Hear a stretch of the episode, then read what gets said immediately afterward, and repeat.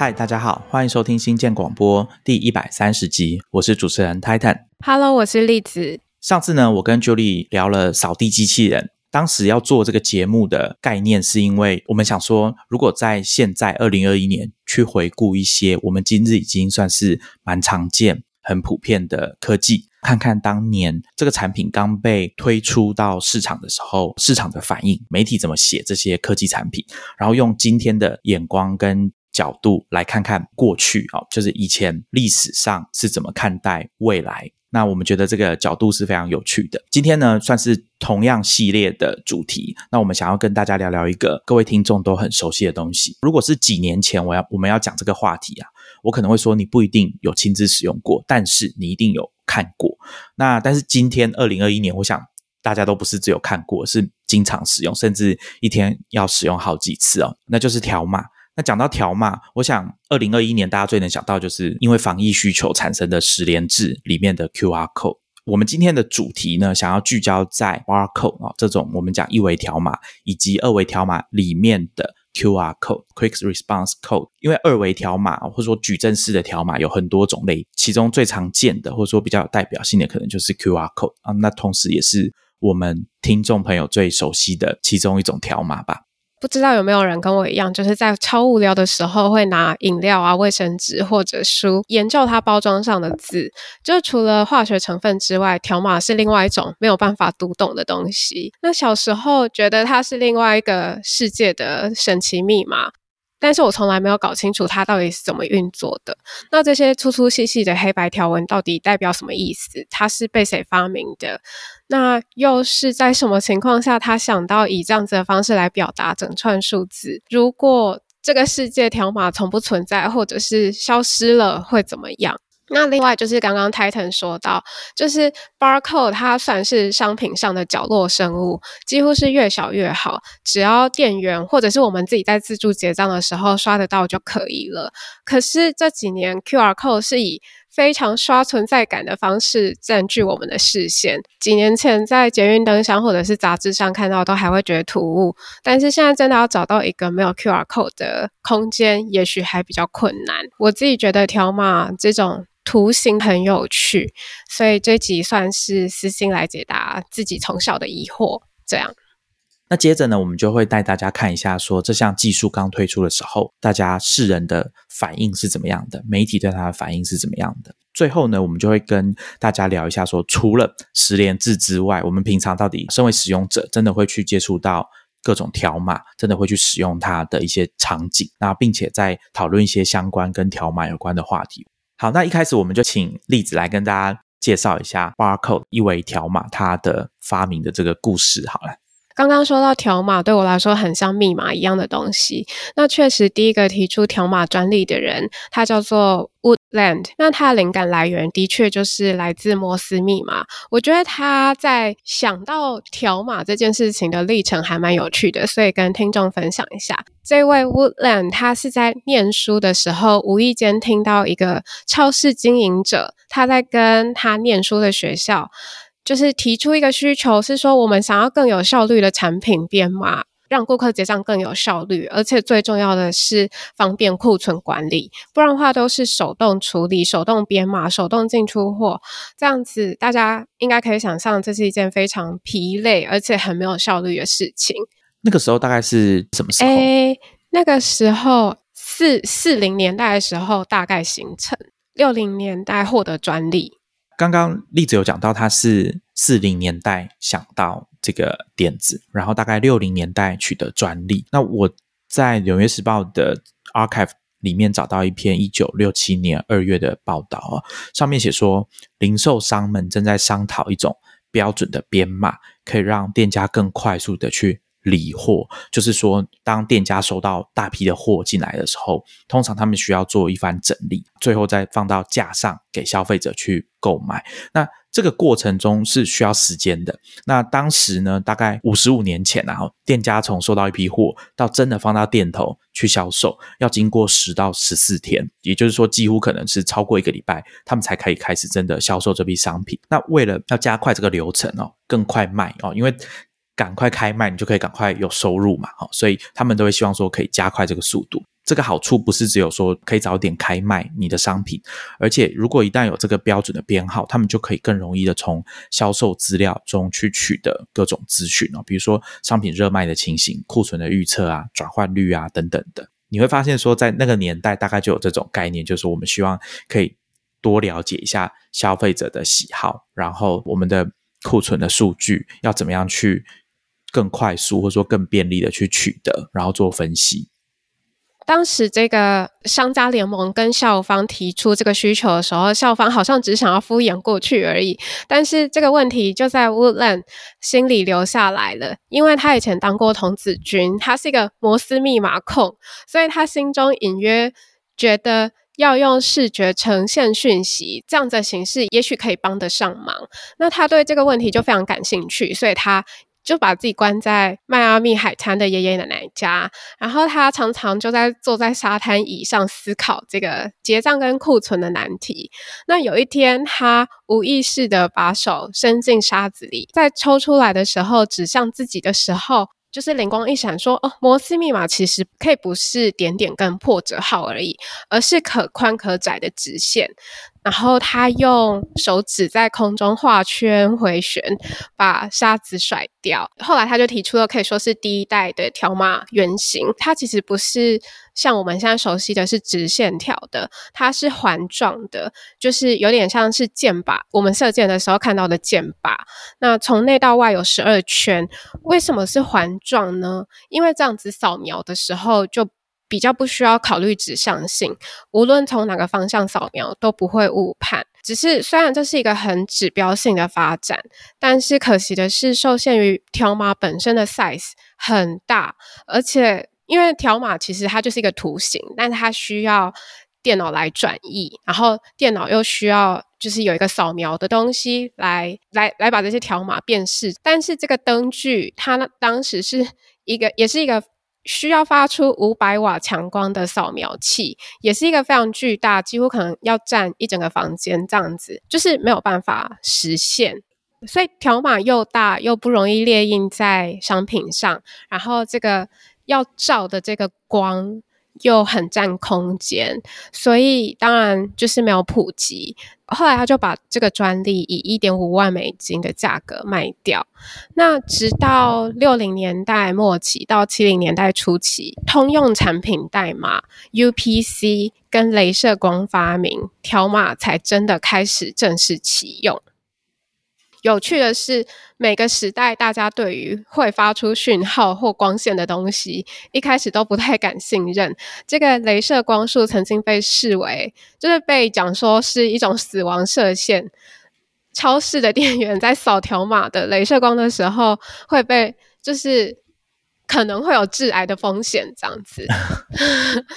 对，所以所以那么早就开始说这个会致癌，那个会致癌了。对对对，也所以也许那时候在推行上，说不定也曾经有受到不小的阻力。那呃，真的要被广泛使用的是在一九七四年。在迈阿密的一间超市，那第一个被真的记录说我有刷条码的物品是十片装的箭牌口香糖。那为什么这件事情很特别？因为这个口香糖的包装就是非常的小嘛，能够在上面列印清晰而且可以辨识的条码，算是一个突破性的发展，就是一个象征说条码要渗入所有商品的起点。那这条这条口香糖也收藏在美国的历史博物馆里面。所以他他被买走之后，就有人说：“那你这个要收起收藏起来，还是说同一批货，他就挑一个拿去收藏？这样 有可能就是挑一个吧。而且当时我想说，客人都买走了，经理在示范。对对对，可以理解。就像我们。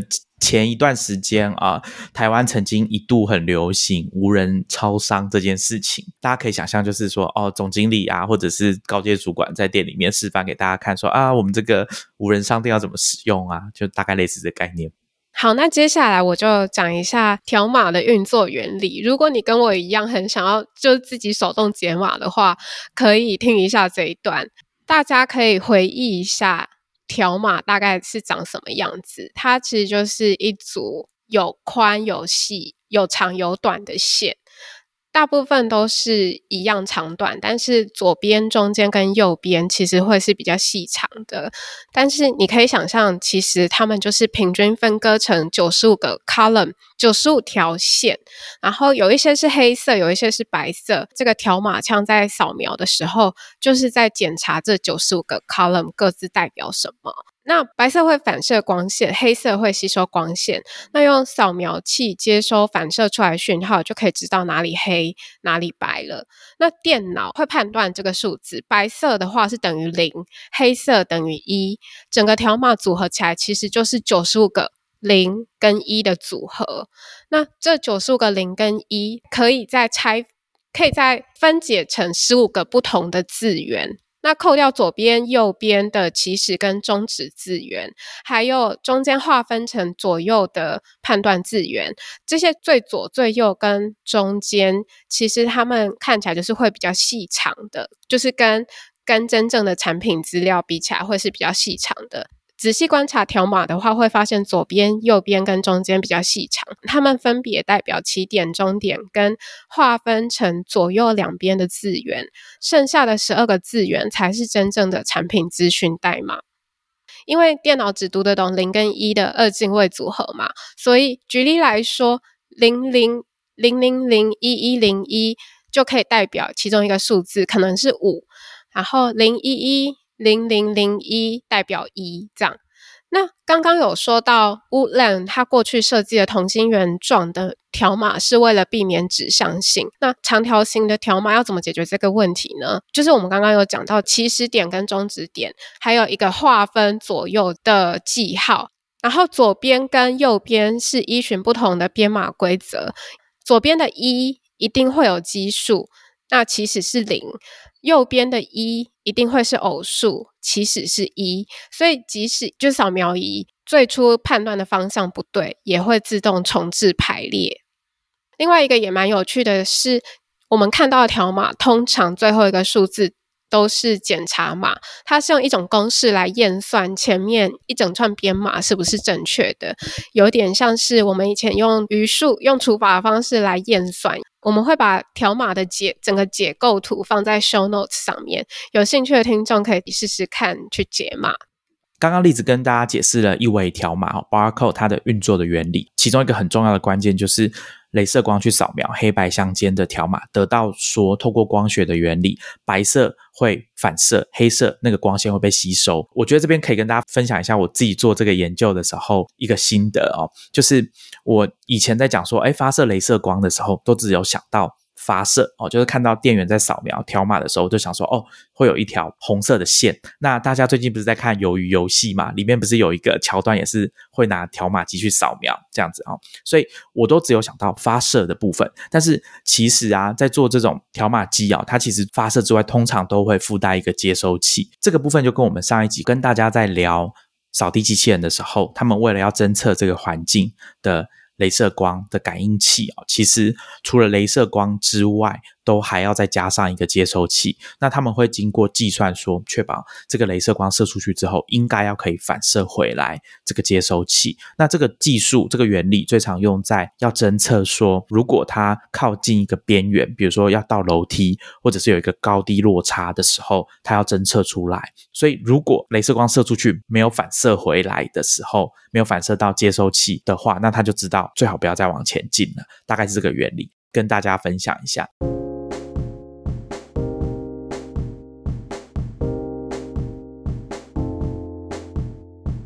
好，那接着我来跟大家简单讲一下 QR code 它的历史，还有一点点原理啊。我们不会全部都讲，我觉得这个在 p o c k e t 上面讲哦，实在是很硬哦。先讲一下 QR code 它的历史好了，它其实是日本的一家公司叫 Denso Wave 啊，啊，它是一家做汽车零件的公司。那它的母公司 Denso Corporation 是丰田集团底下的其中一家公司。那台湾可能叫做电装，电力的电，装置的装，电装公司。这个大概是在一九九四年的时候，Denzel Wave 公司的 Masahiro Hara 这位先生他发明的。那他的灵感来源哦，跟例子刚刚讲的 Barco 的灵感来源是在海滩、沙子，还有自己的手指哦，不太一样哈。它的灵感来源其实很简单，就是围棋的棋盘，就是一格一格的这样子。那 QR code 它其实就是属于二维条码的其中一种哦，在英文他们就叫 matrix 哦，就是二维的这种像矩阵一样条码的设计。所以大家会看到一格一格，但基本上它的原理跟刚刚例子跟大家讲的这个黑白相间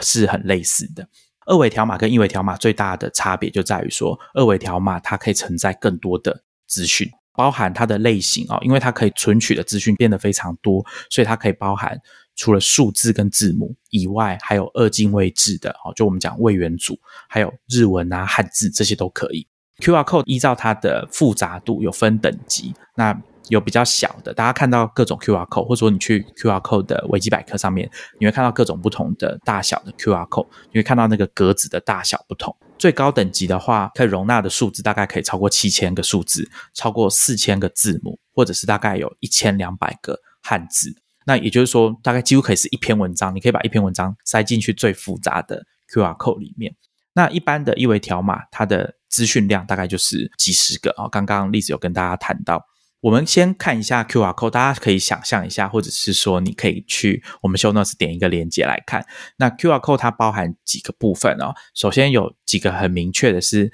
三个角落哦，这个正方形的 QR code，它三个角落有一个类似像中文字回的图示。它是一个定位标记，就是要让机器可以在各种不同的方向都可以去扫这个条码。原因跟刚刚例子讲的这个条码也是，当初在设计一维条码的时候，也是让它可以正着扫。或者是反着扫，也就是说，你把这个条码的标记有数字的那个位置，通常我们在看就是数字在条码的下方嘛。你把它倒过来扫，店员也可以很轻松的用条码机把这个条码的数字资料把它扫出来。所以 QR code 其实有做这个设计，就是说用不同的方向去扫都可以。这三个角落有一个缺角嘛，有一个角落没有没有这个回这个图案，它的用意就是要让机器可以分辨说现在是什么方向，那之后才有办法把编码正确的读取。大家去看维基百科，可能就会看到他会帮你画注记，告诉你说有点像马赛克的这个黑白相间的格子，它其实是有区块的。那每个区块代表的用途它有一点不同。通常，假如我们把这个 QR code 正着摆。开始扫描的这个编码的起始点大概在右下角，然后呢，整个 QR code 的左边的可能四分之一代表它是要做一些校正的功能，也就是刚刚例子有提的所谓的校验字源。我觉得里面有些地方是蛮值得讨论的。大家如果去看我们 Show Notes 里面的连接，我们会放维基百科，以及有一篇文章是我在。酷三 C 找到的啊，在跟大家解释 QR code 发展历史啊、运作原理跟它的编码结构分析，甚至我我还有在 YouTube 看到有人要徒手解码 QR code，我觉得这个也是蛮有趣的。那因为 QR code 很复杂，大家去看它上面的区域，你可以看到说它大概是怎么区分。那我刚刚有说左边有所谓的容错的区域，因为有了这种容错检查的区域，它可以有一个很大的优点，就是今天 QR code 如果有一点破损。或者是现在大家看到 QR code 很多上面都会有一个 logo，可能是店家的，可能是商品。像十连制的 QR code，大家就会看到说中间是印一个微服部的 logo。为什么可以在上面印 logo 呢？那就是因为那个地方被遮掉也没有关系，你的相机没有扫到这个 QR code 的这个部分是没有关系的。那刚刚例子在讲一维条码的时候，他其实有讲到一个校验字源嘛？我觉得这个东西非常有趣哦，因为我在做 QR code 的。这个研究的时候，其实有印象中有想起来，我之前有跟大家介绍过一本书，叫《改变世界的九大演算法》。那里面其实有讲到这种错误检查码，其中一章就是有讲到错误检查码的演算法，大概是在这本书的第五章吧。那我这边可以简单跟大家讲一下，我觉得这个东西非常有趣哦，因为对我来说，这外行人看这个东西就会觉得这个 idea 真的非常的聪明，很有趣。那我这边简单的跟大家解释一下，一开始呢，这个所谓的错误更正码，它的概念是源自于一位贝尔实验室的研究员，叫 Richard Hamming。好，他大概在一九四零年代的时候在贝尔实验室工作。那那时候呢，他遇到了困扰，就是当时的电脑是那种读卡机的，而且是有排程的，就是说大家准备好你的纸卡。交过去给操作员，大家会排定这个工作给电脑去执行。Richard Hamming 呢，他在排这个工作的时候，因为他常常是在周末会进去想要用一下电脑，可是他就发现这些电脑常常会出错。那出错之后，这个工作就是他在运算工作就会被 pass 到下一个工作，所以导致他常常只要有错，他的事情等于就没有做完，就要全部重来一次，所以他非常的不高兴。那为了这件事情，他就发展出错误更正码的演算法，大概在一九五零年的时候发展出来的。它是有一个专有名词哦，大家就叫它汉明码，或者是大家会讲说是呃七四的汉明码。那这个东西到底为什么除了可以侦测出错误之外，还能修正错误？我觉得这个原理可以跟大家解释一下。大家在做通讯的时候，或者说讲电话，像我跟栗子有时候在远距录音，其实有时候会听不清楚对方讲话，因为连线品质的关系哦。实际上我们现在在录音，我就看不到栗子的视讯画面，因为连线的关系。所以常常在资料传输的时候，如果有讯号不好的时候，会漏掉一些东西，或者是有一些资讯会传错。比如说，现在如果我要念一串啊，我的电话号码好了，手机号码总共有十码嘛。这个十码，如果你有一个没有听到，你就会不知道我的电话号码是多少，你就会打错。当然，你可以重复拨好几次。如果你知道你没听到的电话号码是哪一个，那你就可以打个十次电话，你大概就知道说我的电话是哪一个了哈。可是如果啊有好几个都不知道的时候，就没有办法用这种方式去更正了嘛？所以你就会跟我说，Titan 可不可以再讲一次你的手机号码？如果讯号不好的话，所以我就会再讲一次。所以要做出这种错误的更正，最简单的方式就是重复好几次，多讲几次之后，你大概就知道我完整的手机号码是多少。可是啊，这个很没效率嘛？你想想看，我要重复念我的手机号码，要念个十次吗？所以他们后来就发展出其他错误更正的方法。这个原理可以继续解释下去，就比如说，今天如果我们用传输文字的方式，哦，我刚刚讲是用讲话的这个方式来举例。那今天如果是传讯息出去，如果也是有这种讯号不好，导致传错，或者是你不确定那个号码哪一个是正确，哪个是错误的，除了多传几次之外，还有一些别的方式。我们刚刚讲的是阿拉伯数字。今天如果我们传的是把阿拉伯数字直接转换成英文，好，就是比如说零就是 zero，z e r o，好，把所有的我的念的手机号码都转成英文，英文字传出去之后，如果 zero，z e r o，因为通讯品质的关系，导致其中一两个字母错了，或者是你没有收到，但是呢，凭我们对英文的了解，zero 看到开头有个 z，或者是结尾是 o 的。你大概八成就知道说哦，这个数字是零，所以我的讯息不一定要完全正确的传递到你那边，但是你也可以知道我要表达的数字真正的数字是什么，这就是错误跟正码的概念。那它背后隐含的包含我们刚刚讲的重复传送，以及用这个编码把它从简单的十个数字变成比较多的要有英文字母来组成的这种编码。这是一种冗余的概念，跟我们想要用电脑资讯科技达到的效率有有一点冲突，有一点相反的这种感觉。其实我们后来用到的很多数位科技，都必须要使用错误更正码的演算法的概念在里面。比如说，我们今天去下载一个软体，要怎么验证这个软体是没有经过修改的？它后面都会有这个验证码。刚刚例子在跟大家讲。Barcode 一维条码的时候有讲到最后一个字元是校验字元嘛？这个它是有一个原理，就是说要确保说机器读到的讯息是正确的，就前面的数字是对的。那它就是要利用这个校正字元来确保数字有读取正确。QR code 里面有这个部分，我刚刚在讲说错误更正码的演算法嘛？那其中这个校验码它的原理到底是什么呢？比如说我今天要跟你讲我手机号码的前面四码，讲零九三五好了。他们的校验码的设计就会把零九三五这四个数字加起来，加起来之后你会得到十七嘛，那他们就会保留个位数，就是七的部分。所以如果这个数字就是你传进来的讯息，这四个数字零九三五，如果有哪一个有错的话，比如说变成零九三四好了，那它加起来就会变成十六，它的个位数就会是六，那就会跟校验码七对不起来，那机器就会知道说这是错的，要再扫一次，大概是这样子的概念。但这个设计有一个问题，就在于说它只能侦测出其中一个数字是错的。今天如果出现两个数字是错的，那就很有可能数字都是错的，但是校验码是正确的。也就是说，我刚刚举例，正确的编码是零九三五，可是如果今天传输收到零九三四，因为校验码的关系，我们可以发现，哎，这个有错。可是今天如果收到的是零九四四，那这个校验码它就验不出。他收到讯息是错的，所以后来呢，根据这个问题，还会再发展出所谓的阶梯式的校验，用类似的概念，大家可以理解说，在做这个条码，不管是一维条码或者二维条码，他们都必须要有容错以及校验的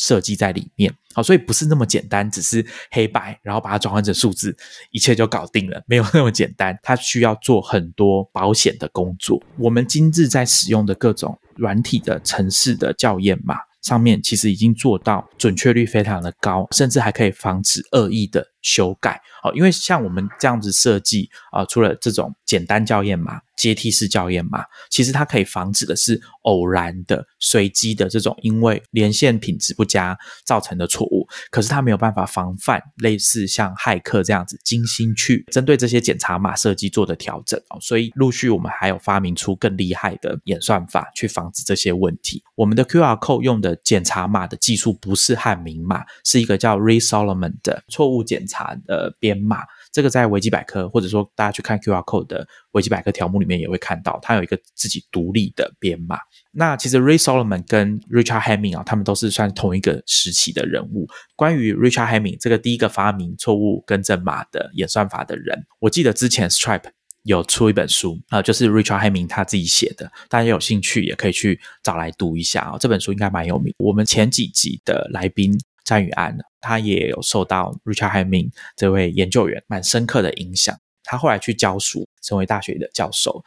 另外再补充一个东西，QR code 的设计里面还有一个部分叫做掩码 （mask），就是遮罩的意思。为什么要做这个东西呢？其实它的用意是因为我们刚刚讲 QR code 或者条码，它的原理就是利用黑白相间的光学原理去辨识。可是啊，如果有很大的区块都是空白的。或者是很大区块都是黑色的，其实这个会阻碍辨识，所以必须要透过一些机制哦，就是我们讲的掩码的机制，去调整这个编码它的长相，让机器更容易辨识。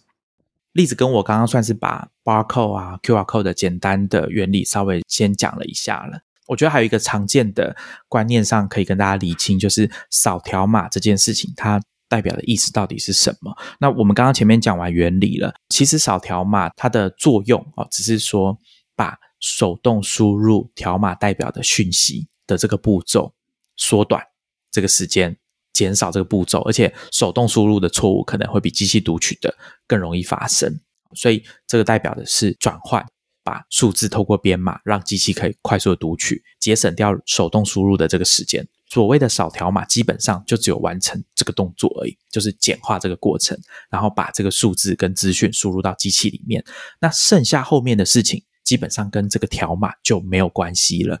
接着会发生的事情，都是跟机器怎么去处理你输入的这一串字源或者是资讯。所以，像我自己啊，小时候看到在扫条码的时候，我们都知道说结账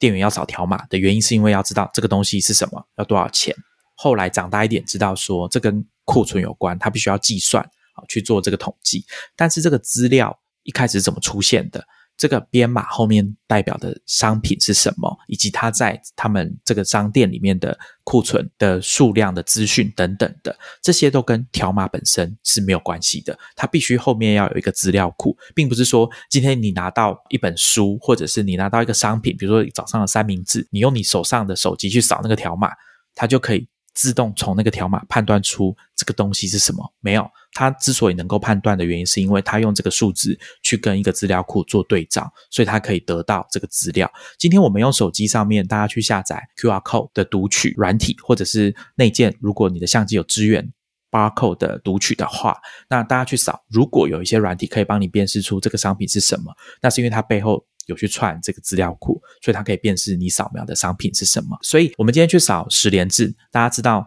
扫这个十连字的 QR code 的目的是要让它发送简讯到一九二二这个号码。那这个整个机制的原因，是因为我们去扫 QR code 之后，它读取了一串编码。我们今天用卫福部试出来的 QR code 的样本来看，你会看到它的原始码其实是 SMS two 冒号一九二二冒号场所代码。好，然后再来这边是全形的冒号，因为接下来都是数字，就是讯息的内容。那你会看到一串编码，那这个编码就是你进去的这个场所，它的代号是多少？然后后面会有一串啊，本次十连简讯现防疫目的使用，就这样，你读取到那个 QR code 得到的结果就是这样啊，最后加上句号，前面的 SMS two 冒号一九二二，其实就是要告诉你的手机要把一九二二。半形的冒号后面以后的东西，把它当成简讯的内容，然后发送出去。那最后我们要手动把这个发送按下去。所以其实 QR code 它在扫描的时候，最后转换的会是这个。那只是说我们看到的动作，并不是原始的 SMS two 一九二二这样子的讯息。所以其实我们在用很多 QR code 的设计啊，包含我们去参加一些活动，或者是高铁的车票等等的。其实机器读取到的不是只有那一串一个特定的数字而已，它其实后面还有很多指令，包含我们前面讲说 QR code 可以容纳几千个英文跟数字。好，那其实你要把一串我们很久以前跟大家介绍过的 URL scheme 放进去，然后告诉你的手机要做什么事情，这都是可以办到的。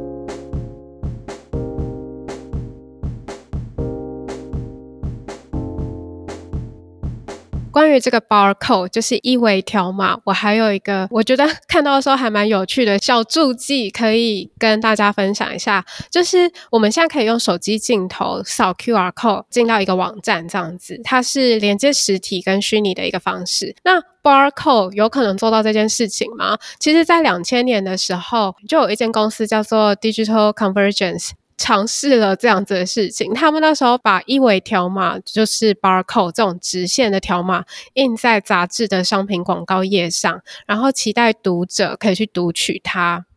那时候没有手机，然后没有镜头可以扫 QR code，他们期待使用者怎么扫这件事情，他们就制造了几千几万个扫描仪，它叫做 Qcat。用一个猫咪的外形这样子，然后他把这些扫描器寄给。读者就是许愿，读者可以去用这些扫描器读取上面的条码，然后他们也可以收集一些回馈的资讯。我有看到《外跟那个富比士杂志上面还真的都有出现，就是商品的广告页，每一个商品分别都有一个条码。不过这么搞刚的事情，因为使用者在收到扫描器的时候，他还需要去把它跟自己的电脑连接起来，然后还要额外安装程式，才可以读取条码。所以这么搞纲的事情，当一年内就失败了。二零零六年的时候，它还被 PC World 列入有史以来最糟糕的二十五种科技产品，然后跟 IE 六 并列。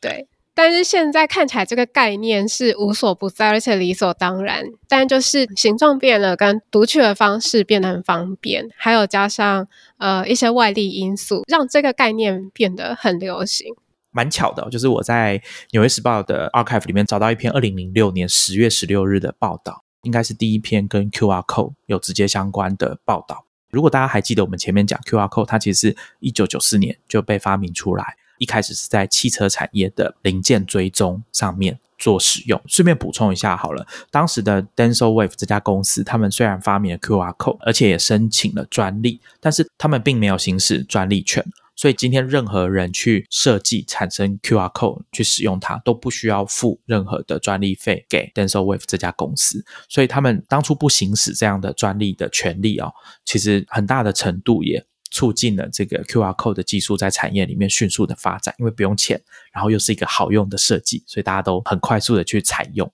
纽约时报二零零六年这篇报道呢，他说 QR code 在日韩已经是很流行的东西了。那在日本呢，他是举例啊，说有一个消费者他在等电车的时候，他可能错过一班电车，他要在月台里面继续等，那他就在看广告，广告海报上面就有一个 QR code，他只要拿出他的手机一扫，他就可以得到关于这个海报上面可能是一场表演、一部电影它的展演的资讯。那甚至当时呢，在超商里面，其实食物的产销履历就会用 QR code 的方式。印在包装上面，消费者拿出手机扫描之后，就可以直接连上网看到这样的资讯的。日本的麦当劳也会把 QR code 直接就印在包装上，让客人去扫描，看看商品的营养标识哦。当时这篇报道有引用一个数据哦，就是说在二零零六年的时候，百分之九十的日本民众都已经拥有手机，而且大部分的手机是可以连上网的。而且当时呢，日本人会在名片上面直接就印 QR code 出来，这件事情应该今天也算是蛮常见。有些人的确会在名片上面或者是公司的宣传物印 QR code 嘛。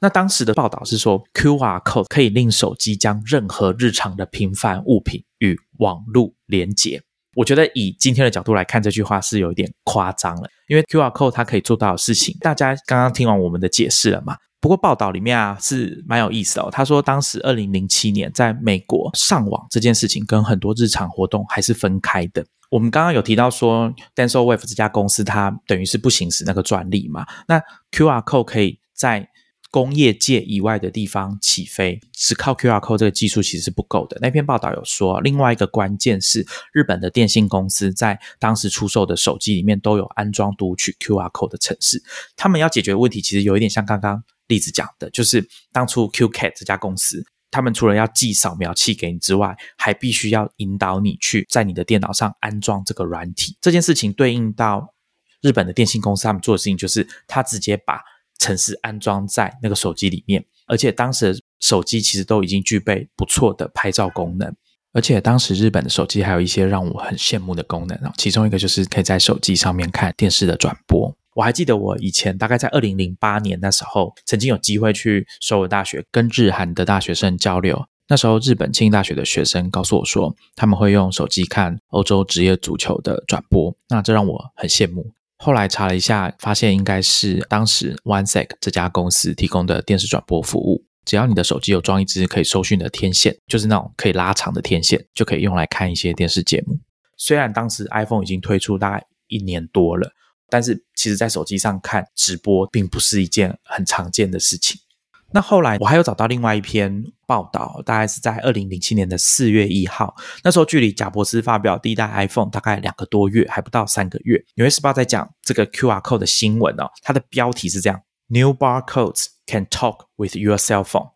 大家有没有发现说，二零零六年、二零零七年的大众媒体在报道 QR code 的时候，还是有一点把它讲的太神奇了。就是他说这个新条码可以跟你的手机对话，他甚至还说这个场景就像未来派的电影一样。当你开车经过一间正在拍卖的房子的时候，正在销售的房子的时候，你只需要拿出手机对着看板，就可以取得这个房子的各种资讯。那我觉得以当时的这种说法，这不管怎么样还是有点太夸张了吧？他们就说这个 QR code 可以让手机把任何日常的平凡物品与网络做连接，我觉得还是太夸张。但是报道里面有一件事情很有意思哦，他说当时在二零零七年，在美国啊，上网这件事情跟很多日常活动还是分开的。比如说你在搭火车、开车或者是看电视的时候，你是不会上网的。大家想象一下，这是二零零七年那时候的报道。对照今天，我们在从事刚刚讲那三件事情的时候，几乎应该都在上网吧？你在搭捷运的时候，甚至你在开车的时候，你的手机可能正在透过网络在播 podcast 或者是播串流音乐。那在看电视的时候，我觉得今天应该看电视很少有人手边不会拿着手机在滑吧？对不对？好，所以那篇报道就说，当时啊，上网跟日常很多活动是分开的，所以有了这种新的条码。就可以模糊这样的界限。我觉得用今天的角度去看当时的推测是蛮有意思的，因为他觉得说你的手机已经有相机，而且可以联网，所以当你拿到一个东西上面有 QR code 的时候，或者有条码的时候，你不想要回去你的电脑去扫描或者是输入那个资讯，你就可以用手机一扫，然后就得到。里面的讯息，甚至刚刚例子有讲，这个条码就是有一点像是现实跟虚拟世界的这个连接，所以当时的媒体报道有提到说，HP 实验室里面的人就说这是实体版的超连接。顺便提供一下当时的统计数据啊，当时在美国啊，我不知道为什么他们会这样讲，他们说拥有手机的八千四百万户美国家庭里，大概有三分之一的手机是已经有相机的。而且这个数字还会继续增加，我觉得这个二零零七年的数字就提供给大家做一个参考，我觉得是蛮有趣的。那报道里面还有说啊，这个美国的电信巨头虽然说他们拒绝透露他们会不会推广 QR code 这个东西，但是有人分析说 QR code 这个所谓的实体版的超连接可以让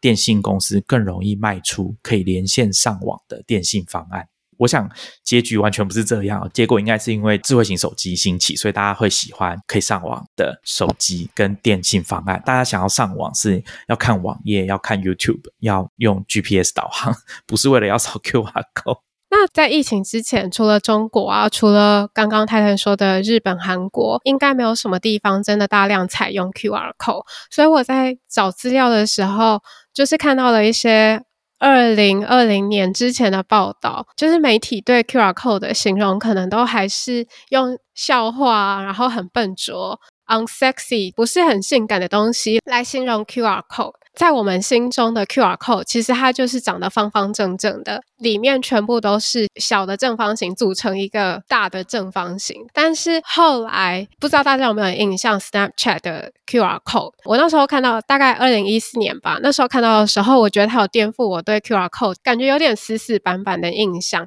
因为它就是用圆点、圆角组成的圆角形，然后中间有彩色的 Snapchat 的 logo，但是你可以把它换成自己的脸这样子，然后正方形都变成了圆点。然后那时候觉得不得不说，美国公司还是比较用心在设计这件事情上。QR code 突然变得很有品牌自我的风格跟特色。不过那个时候的媒体还是以戏谑的方式在看待 Snapchat 出 QR code 这件事情，但是没有想到 QR code 它在疫情之间也算是蔓延到美国。Snapchat 的 CEO Evan Spiegel，他其实也是在二零一四年的时候造访中国，然后他对于当时当地到处都可以扫码感到非常的惊艳，所以回去了之后，他就收购了一间专门在做 QR code 的公司，然后他们被要求说，无论如何要开发出一种无论如何无论电印品质再怎么差，或者是说会褪色，都可以被辨识出来的 QR code。好，那接着我们来聊一下，说平常我们会怎么去使用这些条码。我自己平常是蛮常用到的。举例来说，像我去书店啊，我们在逛书店的时候，都会看到说，哎，这本书没有看过，那我会想要知道它的评价怎么样。那有一些简单的方式哦，在以前的话，当我还在用 Anobi 这个网络书柜的时候，我就用它的 App 去扫书上面的条码，ISBN 的条码。那透过这个条码的扫描，它就可以告诉我说这本书在 Anobi 上面大家对它的评价。到了今天呢，我比较常用的是 Goodreads，Amazon 旗下的网络书柜服务。我自己个人最常用到的，除了现在每天都要用的十连字之外，哦，最常用的应该就是扫描书的 ISBN。除了得到书的评价资讯之外，其他比较有用到的功能，可能就是说你可以归档。那我自己要扫描 QR code 哦，其实。扣掉十连制之外，在公共场所，我自己是比较少这样做的。比如说，像我有一次在捷运上面看到，我忘记是什么广告了，它就是有一个 QR code 在捷运车厢，在窗户，就是车厢的窗户上方，不是都有广告的版位吗？它就印一个 QR code 在那边。我在想说，要不要去扫？可是我觉得在捷运上打开相机就是一件很有点尴尬的事情，所以我可以的话，我都避免在捷运上使用相机。所以在捷运上虽然常常可以看到 QR code，但我都不会去扫描。我大概跟 Titan 一样，就是我也是真的会去扫 ISBN 的时候，也是在建立自己的网络书柜，或者是最实际的运用，就是我在读册上面卖书的时候，因为要一次要卖十几二十本书，那他们的 App 里面就可以用来扫描书籍上面的 ISBN 码，然后就可以直接放到代卖的清单里面。对我来说，这是还蛮方便的一件事情。但是如果说 QR Code 的话，真的也是除了十连字之外，我也是比较几乎不会去扫 QR code。QR code 让我会觉得刚开始的时候就是还是有点难适应，因为 QR code 它就正方形，所以其实有一点有一点像是一张脸，它有某种表情，而且想要说些什么，可是因为自己没有办法判断，也没有办法解读，所以没有办法给予回应。我觉得有点像是。由于游戏里面戴着三角形、正方形跟圆形面罩的工作人员，虽然他是某种生物，其实他就是人类，但是行为跟口吻跟他的这些图形是非常机械性的。然后他确实期待资讯，但是因为被我没有办法适应的图形代表了。所以我会觉得有点毛，我觉得这是这是不是我的那个恐怖谷效应的范围太大了？网址至少它是你认得出来的东西，可以猜出大概是什么，但是 QR code 你是完全没有办法去判断的。我自己觉得它的差别哦，就是从一维条码 barcode 走到 QR code，这个感觉像例子讲的 QR code 的存在感变得这么强烈。那相较于以前，为什么我们不会觉得条码的存在感那么强烈呢？大家去想说，一维条码在使用的时候，它通常都是印在商品包装的背面、底部，或者是书的封底的部分，就是 ISBN 的编码，大概不会把它印在封面上面，那也不会印在商品包装的正面。我觉得这个就是一个很大的差别，因为 QR code 要为了要让你扫描，要引起消费者的注意，所以它一定会放在正面。或者是容易被看到的地方，甚至加上 logo 啊，就是让它更凸显一点等等的。呃，我觉得这可能之所以它的存在感变得那么强烈的原因之一，可能就是因为它必须要。更容易被第一线的消费者看到，他的身份已经从过去一为条码的这种有点像是后勤的角色啊，幕后的角色，走到目前，就是说变成说一个入口啊，就像我们刚刚一直在讲的，它是一个实体版的超连接，这样子，让你的手机，让你的荧幕可以透过 QR code 直接进到一个虚拟的世界，或者是去完成一连串自动化的工作，这样子。顺着刚刚例子讲的 QR code 入侵生活这个议题哦，我觉得在以前呢，就是刚开始流行 QR code 的时候，我记得像当年三一八学运的时候，不是说有买苹果日报的广告，然后都有一个 QR code 要大家去扫描。那那时候我跟例子好像还有去统计那个说网址有被扫了多少次哦，因为这其实是公开的讯息。你再搭配实体报纸的发行量，就可以算出这个转换率大概是多少。我觉得这个蛮有趣的。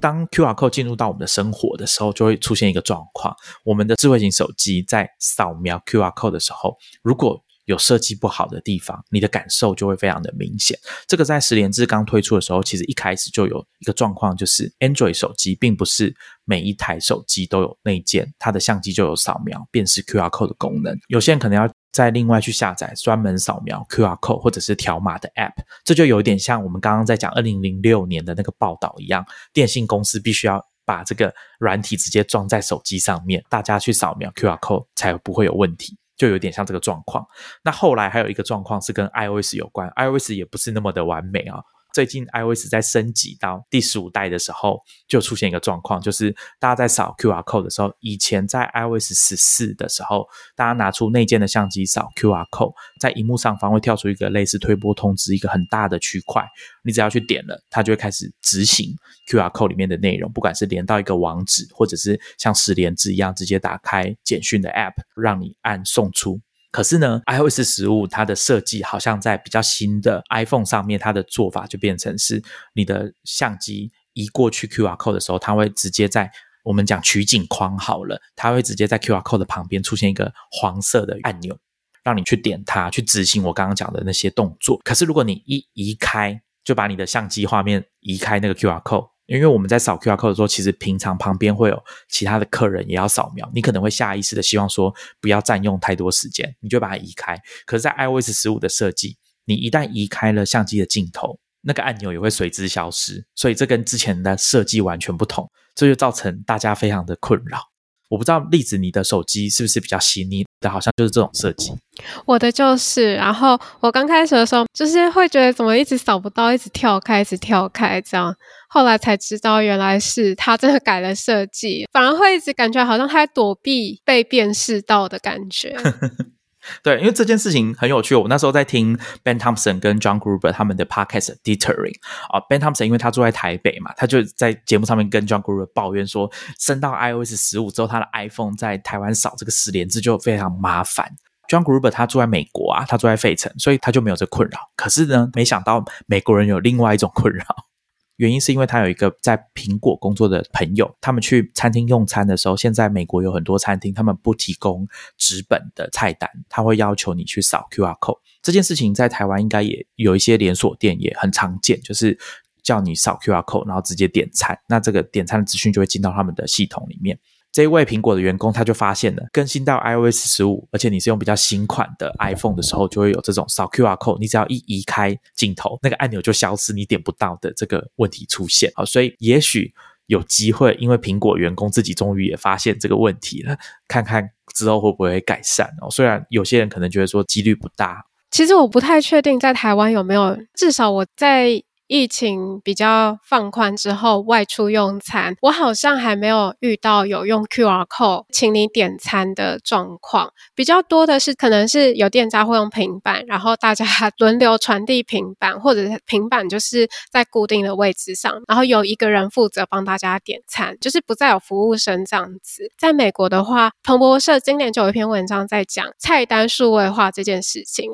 美国有一些餐厅就是用 QR code。因为可以只碰自己的手机，减少接触嘛，所以很可能真的是大家一坐下来就开始划手机、盯手机，决定自己要点什么菜。彭博社这篇文章还有讲到一些线上菜单的优缺点，应该说现在美国餐厅可能也还在适应期，所以有可能是常常听到抱怨是，你扫 QR code 下去之后，结果出现的是纸本版的 PDF 菜单，然后自己还要在那边放大 缩小。很辛苦的在那边找前菜要什么，然后主餐有什么，来来回回的放大缩小，然后马上就立刻忘记前面到底自己想要什么，因为可能是自己在自己的手机上面看，但是还是要跟 waiter 点。那另外一种当然就是比较我们可以想象得到的，有一点像是 app 或者是网站浏览菜单啊，自己选取啊，自己点餐。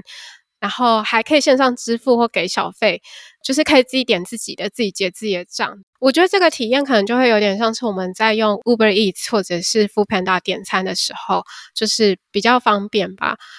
另外一个彭博社他们提到的对于未来的猜想，就是说餐厅有可能会像是网站数据监测一样，就是大家花多久时间看菜单，在哪里停留或点击什么选项，都变得可以追踪。点餐也许也会变得跟花 Facebook 一样，时不时就来一个宣称说：“哦，这是为你克制推荐的饮料啊。”对于厨师来说的话，菜单数位化这件事情，我觉得有一个蛮有趣的观点，就是说。你要去更换菜单的成本就变得很低，因为你不用再重印，不用再重修，然后随时可以更改，所以在他们在更换菜单的时候就可以更果决，比较不会犹豫说，我真的这期要这样子换吗？这样子要计算到列印纸张的成本之类的。我我觉得最后面这个蛮有趣的，就是说他可能可以鼓励餐厅比较频繁去实验一些新的菜色，因为这个讯息也可以对比较容易传达出去嘛。刚刚例子讲的几个地方，我觉得都蛮有趣，像针对你个人推荐，因为菜单的电子化，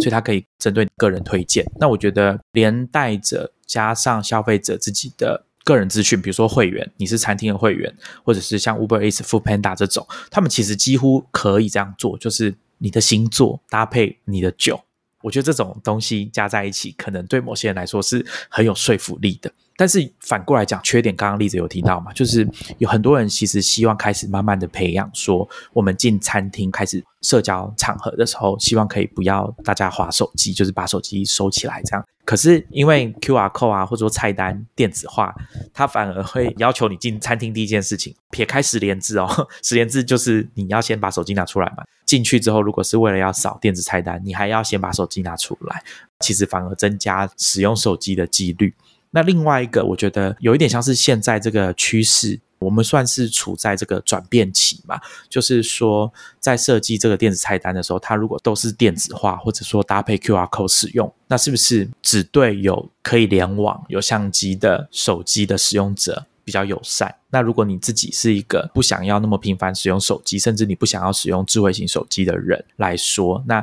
店家是不是有可能他就没有帮你准备相对应的纸本的菜单？因为我之前听 podcast 好像是 Vox 他们在做 Lens of Giants 啊，在介绍美国的 Fan 啊这种科技巨头的一系列的 podcast 里面，其中一个在讲苹果的一集，就讲到说有一个大学生他不想要用 iPhone，他想要用一般的传统功能型的手机，可是他马上就发现这对他大学生活的影响很大，他不能叫 Uber。他必须要拜托朋友帮他叫，而且要拜托朋友帮他付钱。去餐厅也是会遇到点餐上面的困难，他没有办法点餐，他要拜托别人点，请别人帮他付钱等等的。因为别人要分账的时候，他就没有办法加进去。关于 Q R code 啊，我们差不多觉得可以收在这个地方。这个系列啊，算做了两集了嘛，扫地机器人跟条码。我在研究这些主题的时候，我的感受是很强烈的，就是。当工程师或者是产品设计者啊，在设计不管是扫地机器人它的机制运作的原理，还有像条码的设计本身，它的功能，还有我们讲的这些机制啊，比如说像校验字源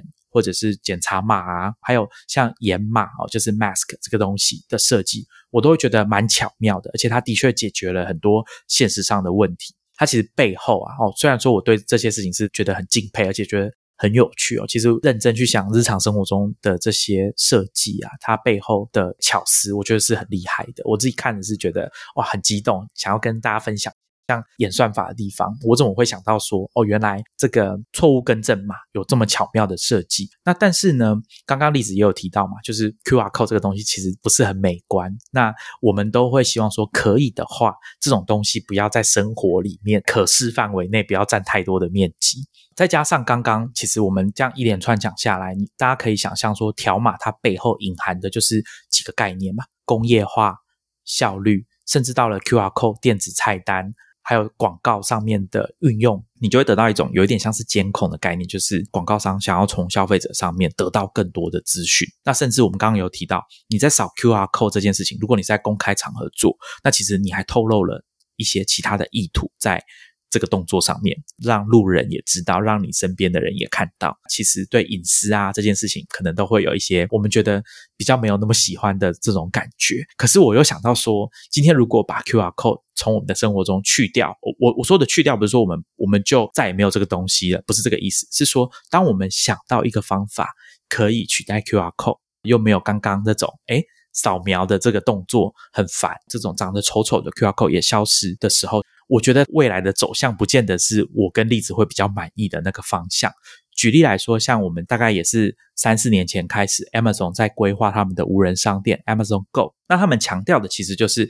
不需要结账，你就拿出 Amazon 的这个 App，在这个闸门口扫描进去之后，你就开始拿你想要的买的商品。那店内会有超多的摄影机，及时的监测你到底拿了什么商品，买了什么东西，甚至你把它放回去，它都可以发现。接着呢，在购物完成之后，你就提着你的商品直接走出 Amazon 商店，不用扫条码，你也看不到 QR code 这些东西。但是实际上，它对你的监测是更加重了。所以我不确定说，按照这个趋势，今天如果 QR code 被什么东西、什么技术取代了，它的侵略性或者说它留下来的记录，你透露出来的讯息，是不是其实会比条码还要多很多？我觉得这也是一个可以去思考的方向。